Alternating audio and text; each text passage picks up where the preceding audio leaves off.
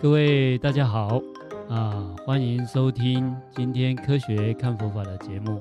我们在上一期节目哈，很高兴可以邀请到张记者啊，为我们来期许一下二零二四年的这个经济环境啊，也祝福大家财源广进啊。那我们也聊到啊，怎么样世间的钱财跟出世间的福报，我们一起来整理啊，一起来理财。那我们知道，呃，张记者，呃，您。在财经方面的新闻啊，或者这些报道里面，已经接触了很多国内外很有名的企业家。是，那您能不能跟我们分享一下哈，这个您比较印象深刻的哈？我们来谈谈这个呃，这些成功企业家哦，他们到底是赚的是钱财还是福报呢？是，法师好，各位听众朋友，大家好啊。那上次我们有探讨这个福报与财富的问题啊，那我自己也觉得非常的有趣啊，因为大家毕竟每天工作，对不对？到底为了是财富还是福报呢？所以大家回去都可以好好想一想这样子。那事实上，呃，我自己跑财经啊，哈，不管新闻也好哈，然后接触这采访这么多企业家哈，我自己也觉得蛮好奇的哈，因为这些不管是企业家，还有在企业工作的人，但是大家都很工作都很辛苦。啊，大家有的人是为了理想，可是有些人有了钱还是继续工作啊。有些人有了钱他就不工作喽，他就隔一天他就辞职了哈，他也游山玩水了。我也我也遇到过很多这样子的一个朋友，就直接退休啊，对对对，直接退休。然后呢，也也有的就是呃不欢而散，哦、股票也没有拿到啊，但是就离开了企业啊。所以我就觉得我们常常说企业人生啊，哈。好，那刚刚法师提到的，就是哎，我们台湾有很多值得尊敬的、令人尊敬的企业家，像我说这个经营之神王永庆啊，哈，大家知道也白手起家，在那个台湾经济起飞年代啊，哈，不止王永庆哦，包括张荣发啊，哈，包括这些很多企业家，他们都非常的努力，然后再创造出一个很大的一个帝国这样子。可是我常常看他们。其实也真的非常的勤俭啊，他们认为就是一个科学啊，管理是一个科学，该花的一毛都不应该浪费啊。每一个人几几点上班，每一个人，甚至我听到就是说哦，呃，这个流水线管理呢，科学化到说，哎，某一个车厂礼拜一的车子啊，你们都不要买，因为礼拜一的员工 大家都刚来上班啊，哈，都还没有调试过来，对那个还在休假状态，对对对，那个钉子啊，哈，都拴的不够好这样子哈。所以台湾就也出现了，真的就是很多这种世界级的企业家，好，我们说石化大王王永庆啊，哈，还有这个像许文龙啊，奇美集团啊，哈，像许许文龙许先生，我也访问过他，好，那他我去他家里的时候，他也就是拿这个台南小吃给我们吃，啊，那但是他喜欢音乐，所以我们看到说，哎，有些企业家呢，他就喜欢吃一些小吃，但他对音乐小提琴，哇，几千万大手笔，嗯，啊，我就觉得。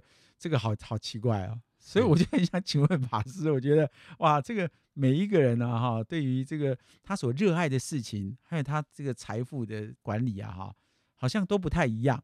我我的观察，我就觉得好特别哦。我不知道法法师怎么去看这些不同情况的有钱人这样子。嗯，是恐怕呃大家的价值观有所不同啊，啊。对，那有些人呃，在他的兴趣，他觉得这个是值得。投入或者的投资，那反而对一些生活上的像饮食啦啊，他反而觉得那个对不是那么重要。我觉得他们甚至就是像我有一次访问这个郭台铭先生嘛，哈，哇，我发现他那个办公室啊都是铁椅子啊，哈，然后很多大家都都很辛苦，都都都开的不是就是一般的车子了哈，但是他们哎，对于经经就是事业投入，那我真的觉得说，哎，这些其实是很有理想的的人。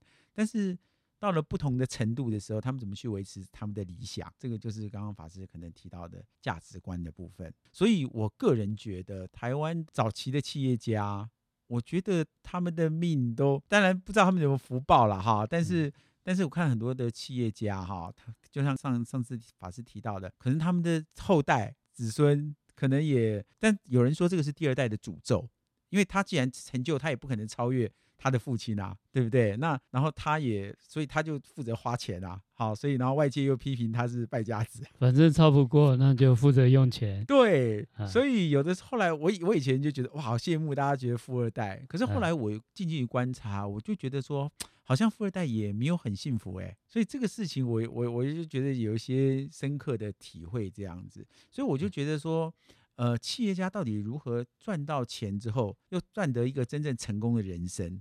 也就是说，我觉得慢慢大家也看到，就是说成功的这个人生跟金钱不一定画上等号。那所以我，我我想提另外一个人，就是我跑财经，其实前二十年几乎都在跑他们的新闻，就叫做 Apple 啊，苹果电脑。苹果大家知道这家公司创办人 Bill Gates 啊，Steve Jobs 哦，对那个是微软，微 软对，法师年纪比我再大一点点啊，先是微软称霸，对对对，然后后来 Apple 这样子，对。那法师刚刚提到那个比尔盖茨，我也觉得说说他他就是也是一个类型哈，因为他是世界首富嘛，好，然后他后来成立一个基金会，然后呢，但是后来他好像也离婚了，好，但是我不是说离婚是好事还是坏事，我觉得我是比较中性看待，那人人生不同的历程。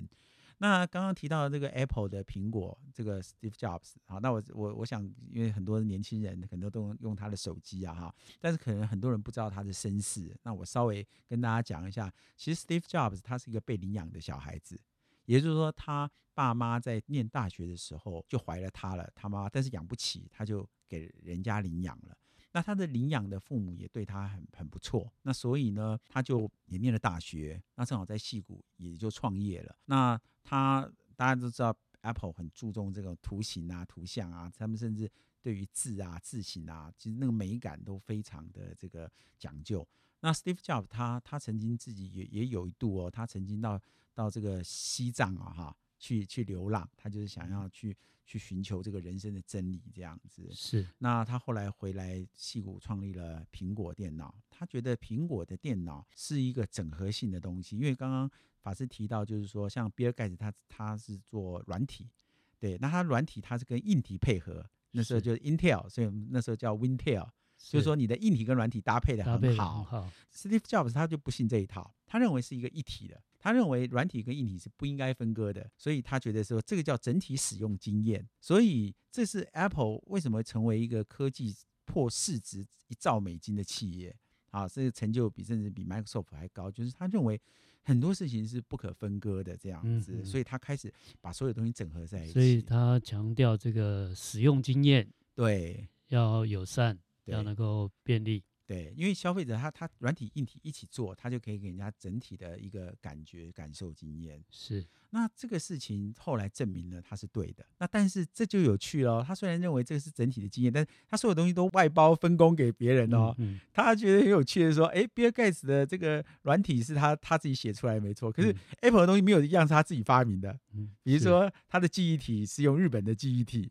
啊，那他的这个哎，很多东西又用它用美国 CPU 用的是 Intel 的，对对对，他就他善于把它整合在一起，然后整整体的经验，所以他就成为一个这个真的就是说，我们常常说一颗苹果救台湾，Apple 真的就是 Apple 现在也是台积电最大的客户。百分之二十六的营收来自于 Apple，因为 Apple 觉得说，哎，我后来 CPU 我也自己来设计，我请台积电来做，我就不用跟 Intel 买 CPU 了。是，所以这就是一个他有一个很创新式的这个想法。那但是很不幸的是，他在人生最高峰的时候，他得了癌症，而且他这么有钱的人，好，我们看他日渐消瘦。那那个时候，我记得郭台铭说，他去参加 Steve Jobs 葬礼，Steve Jobs 他有举办两场葬礼。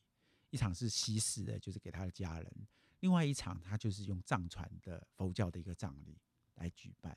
也就是说，他那个时候就会到特别到日本啊，他特别常常去跟禅师请教。所以我们看到很多那个苹果的产品啊，它非常有禅意啊，它非常有很多的内涵这样子。所以我就认为说，他是一个很特别的经营者，而且他是一个很成功的经营者，而且他是一个很有钱的经营者。但是他他快乐吗？哈，我我自己跑这个科技这么久，一个这么成功的公司哈，然后当然首先就是他这么成功的时候，竟然身体跟不上了，这个我就觉得他自己一定都会觉得很遗憾。您刚才提说他快乐吗？这个问题他自己有没有表达过？呃，应该这样讲，他很有成就感，他常常快乐说啊，我很快，我很高兴，我推出一个这样的产品。但是，当然，大家年轻朋友有机会也可以去翻一翻《贾伯斯传》这本书。我看到《贾伯斯传》的时候，我个人觉得他快乐吗？我觉得，我觉得他还是充满了对人生还是充满了疑惑，因为他说有观察到我们苹果电脑，你们都不容易找到开关，对不对？他说我最讨厌开关这个东西，因为他觉得人生是不是像开关一样，关下去就没有了呢？On 跟 off，对，他觉得不是这样，二选一，对，所以他觉得不是这样，所以他把它隐藏起来，所以他就觉得说人生应该不是这个。有跟没有这样子，那我就觉得很有趣。可是当他又面临了绝症的时候，然后他说：“我真的不知道到底人生还有没有下一次。”所以这就是我后来就觉得有点感慨，就是说：“哎，你你真的这么成功，然后然后在在这个世界上创造一个从全前所未有的一个一个产品跟经验的时候，你的人生好像还有很多的疑问。”所以我也觉得疑问，就是说是想请教法师，就是说哇那。所以好像真的就是财富，还有就是说我们怎么样看待很多未解的东西。当然，我们常常说，那还是你不够懂的关系，你你你你不够有钱，所以你不知道有钱的困扰这样子。可是我发现，哎，当一个这么有钱的人的时候，他好像也不是那么这么有自信，对不对？第一，他就没有办法战胜死神嘛，对不对？然后第二，他也没有办法选择他的出身嘛。这个看《Steve Jobs 传》，我有很印象中的很深的一刻哦，就是他，因为他成功了之后，他有一次故意去找他的生父，因为他调查出他的生父在哪里，他想看一下他爸爸是是谁。虽然他没有照顾到，因为他是一个中东血统，他有点中东血统。然后他后来他看到他爸爸，其实在这个餐厅做一个餐厅的的老板，里面走来走去，但是他竟然没有跟他父亲打招呼，他选择的是啊，吃完了。就离开了。我觉得那一刻其实我觉得蛮特别的。他的人生到底他他他想要探究一些究竟，但是他又觉得好像他不能放下。所以我就觉得说，好像有很多成功人都没有办法放下，然后或者是安排的再好，好，刚刚第一个是死亡，第二个是好像都没有办法按照他的安排。包括我刚刚提到的王永庆这么有钱，张荣芳这么有钱，可是他后来的安排好像跟他想的又完全不一样。好。第二个问题就是，这些有钱人又没有办法控制他按按照他的计划，虽然他生前的计划都不错，可是到最后就证明好像都没有办法。我不知道说人算不如天算，所以我就觉得说，方法是怎么去看待这样的问题，就是说，哎，这些企业家他们都很有掌控能力，可是到最后他们还是会面临很多的无常。那这样，我们常常说早知如此，对不对？那应该要做怎么样的安排才会更好呢？法师有没有可能更好的安排？因为我就觉得说，很多面临这样抉择，那我先请教法师。假设你是贾伯斯，你去看到你的生父，你很很想知道。我不要说情感价，嗯，如果法师，你你觉得你会跟他相认吗？如果是我，我也不选择相认。哦，啊，因为时空已经有很大的不同。是，那这个有些有些事情还是 let it be。哦，觉得反正这样会比哎比较自然。这个也没好没坏的，就是说我、嗯、如果是我我我的选择也是。这个真的是我临时跟法师 出的题目，我也会我我大概比较倾向这样的是是处理，是因为过去的事情很多是改变不了了解啊，OK。那至于未来呃，所以佛陀就讲说过去心不可得嘛，对，然后未来心不可得嘛，哦、啊，包括现在心也不可得，那就是说我们对这些时间的过去、现在、未来。啊，我们就顺着怎么适当怎么做，对啊，那也不要太过于在意，是啊，啊，所以这就是一种断舍离吗？呃，也是一种断舍离啦。嗯、哼哼哼那至少就是说，为什么需要断舍离？因为有些事情我们紧抓着不放，对。那这个反而是我不管他是觉得以前父亲对他的抚养有没有，他觉得有点亏亏欠感，嗯嗯嗯嗯，好，总之啊。这些都已经让他过去，然后事实上，我们还在把内心回到一个平稳的状态，对啊，比较不会有这些波动干扰。这些人世间的波动干扰，我们如果详细分析起来，大概都不会愉快到哪里去。了解。好，所以佛陀才说，过去心不可得，未来心不可得，现在心不可得。哎，那很奇怪的是，我们对未来不是可以有期许、有目标吗？对，啊。那只是他要提醒我们，不管过去、现在、未来，很多事情都不能太在意，也不要太在意过去啊，不要在意未来，未来的目标达成不能达成。了解。那现在，哎，所谓的活在当下，嗯，是一个，它是一个很适当的、很平衡的过活，是，这叫平常心是道。不过法师的回答还是让我有一点点小惊讶，这样子。对，因为我们期待的就是说，哇，你跟夫妻相认，而且你有成就了，对不对？啊，未来未来大家都可以哇，好像过了美好的日子。哎，是是，那是好莱坞式的结局。了解，所以果然这就是 Steve Jobs 跟法师跟我们凡人不同的 的的一个很重要的部分嘛，对不对？对，因为哎，反正这样讲也，我觉我现我现在想想，好像也有点道理哦，哈。是好莱坞式的结局也很好了，是，我觉得是，嗯，到最后因为没好没坏，对啊，那因为贾伯斯他自己有一些禅修训练，所以他有自己的想法跟选择。对，没错，一他这样相认，其实为他父亲也未必是好啊。对不对？因为每个人都已经习惯过他的生活了，而且走出一条路了嘛。对，对不对？那我们期待是那个好莱坞大结局，反而是我们内心的一种报复。maybe 我们觉得说，你看，哎，你你看，你的儿子既然成为世界首富，对，对不对？你一定很后悔哦，对不对？那你儿子会 到底会不会孝顺呢？啊，那反而好像会增添很多烦恼哈。是，而且是我们凡人的想象空间。是啊，所以反而法师也是赞成 Steve Jobs 这样的做法哈。呃，是的，是的，是是是，所以我那时候就觉得好惊讶，哎，他怎么这么无情？难怪他可以做出这样的事业。可是法师的意思就是说，反而他很善于把握当下，哈，对对，然后随顺因缘，是的，是的，反而这是他的不同的地方。是看起来无情，但实则有情啊。嗯嗯嗯，啊，那他就是理性跟感性的平衡。对啊，了解，难怪 Apple 的产品大家就觉得说，哎，它既理性又感性。呃，是的啊，那就呈现一种美感啊，生命的美感是。所以我就觉得说，企业家要有一种某种这种的修炼，其实是不容易的。确实，我们看到了太多企业家，就是过去也要得，现在也要得，未来也要得。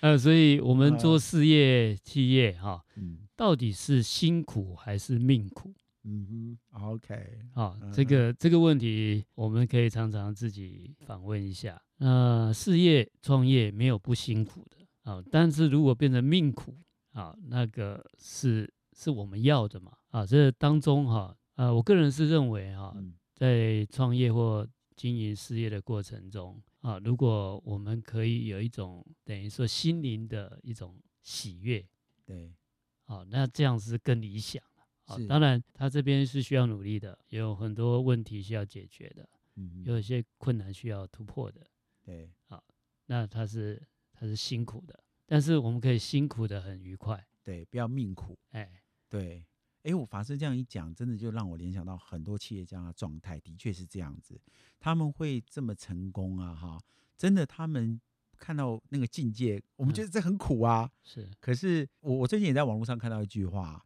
他说：“哎，真的就是什么创业苦，你当人家员工也苦，反正都苦。是，但是你只要做到自在，就都不苦。是的，不要最后叫命苦，就变成你生命中的痛苦。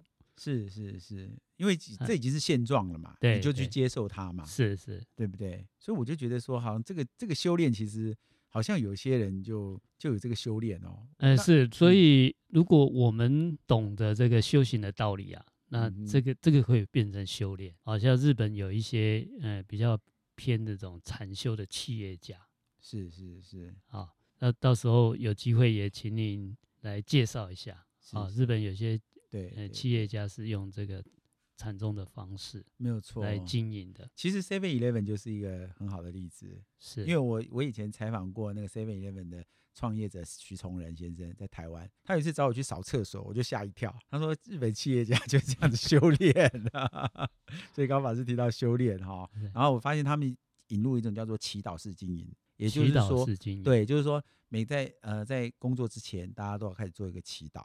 这样子，所以大家很多年轻人可能还不知道哦，就日 Seven Eleven 其实不是日本发明的哦，是美国发明的二十四小时商店。但是日本 Seven Eleven 后来回过美国，把美国 Seven Eleven 并购回来，也就是说，日本 Seven Eleven 后来比比美国还要成功，发展的更成功，就是因为日本人把这个刚刚法师提到的禅对，然后禅修精神灌入到企业里面。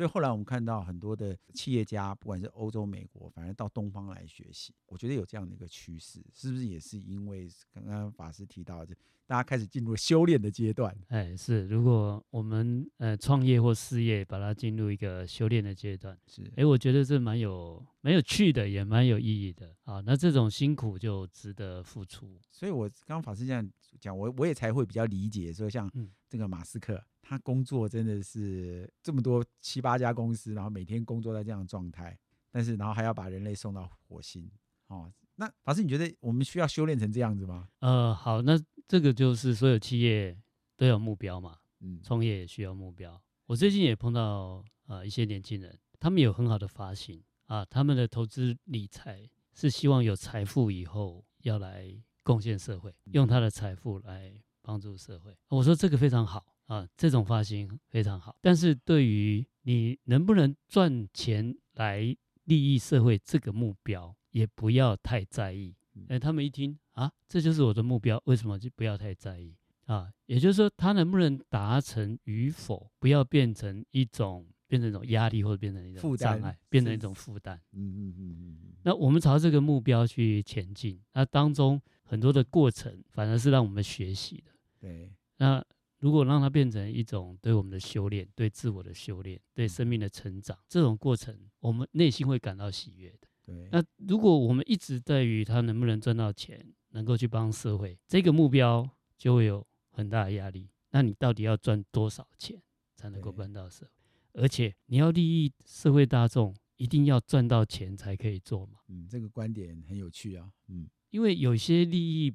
别人的事，利益社会事，也不用花钱就可以做。是啊，那所以我是敬佩这样的发心。那如果我们把这个过程啊都能够好好的去去享受，或者把它当做我们人生的成长，不要太结果论，不要太目标导向，可以有目标，嗯、因为你是太强烈的目标导向，它事实上就是一种得失心。嗯，你这么强烈的得失心，真的让你赚到上千亿？到时候那个心态，你真的会到时候是自私自利，还是是社会公益，就很难说。对，法师这样讲，让我想到一个很重要的事情，就是说，大家常常讲啊，就是呃，企业家不用讲太多的口号，什么服务社会，你你把企业经营好，对这个社会就是最大的帮助，很大的贡献，因为你可以让很多人的安居乐业嘛。对对对，这件事情就就就很重要了。对，然后至于说呃，然后再加上累积福报啊，怎么样成为一个。正向的循环呢哈，是的，我觉得这这件事情又又又很有趣了。是我们如果把它当做呃一种修炼，嗯，它里面就会增长我们的福德，也会增长我们的智慧，这个整体加起来就是福报。所以，我们放在这个企业上，因为法师过年的时候也有跟我们提说，大家怎么去设立目标嘛，我就觉得很有趣，就是说西方他们现在也开始流行一种做法，就是说，好，那我们彼此不要给。因为我说我说的目标不一定是你的目标，你的目标啊，那我不一定可以接受。是我们大家先可以讨论一下，大家彼此共同的目标啊，是那大那大家来共同完成。那如果没有办法完成，大家也可以互相来讨论，是说，哎，你没有完成的理由是什么？是，然后彼此的成长作为我们成长的一个根据嘛。对啊，就是没办法达到目标，一定有哪些做的不理想。是，哎，那我们又有成长的机会。对，所以我，我我就觉得说，呃，这个也是一个大家在探讨的问题，就是说，哎，企业不一定要大，但是要适中，啊，要要要合理化，要好。那那但是就是企业家他又有他的责任，啊，所以刚刚法师也提到稻盛和夫先生，就是我们说经营之圣，是他其实就开始在强调这个这个。呃，中小企业重要性，因为他也担任日本很多大企业，可是到到了很多大企业的时候，大家也不负责任，因为反正没有人去负责任嘛。好，那那跟西方呢？西方又太过于强调，就是说，哦，我有多少的责任，多少的义务这样子。那所以稻盛和夫先生他就强调一个适中化的一个变形虫组织。阿里阿米巴经营就是说，哎，大家来共同讨论出共同的绩效跟目标，也共同寻找不要过于浪费。我们不要说互相监督啦，但是就找一个合适的、合理化的一个做事方式，这样。但但是前提是经营者要负起。经营的责任，所以我们看到他八十几岁，他还到日航去，就是就是前一阵发生空难啊，哈，就是事件。他那时候就说，哎、欸，八十几岁了，其实我觉得东方人就是一个比较责任感，就是刚刚法师讲的，有的时候辛苦会变命苦，就是他他好像就是有些人就做到死、欸，哎、嗯，真的会会是这样子、欸，哎，可是我觉得西方人好像比较哈不会，有的时候我不知道这样的比较会不会太太过于 这个分别这样子，是。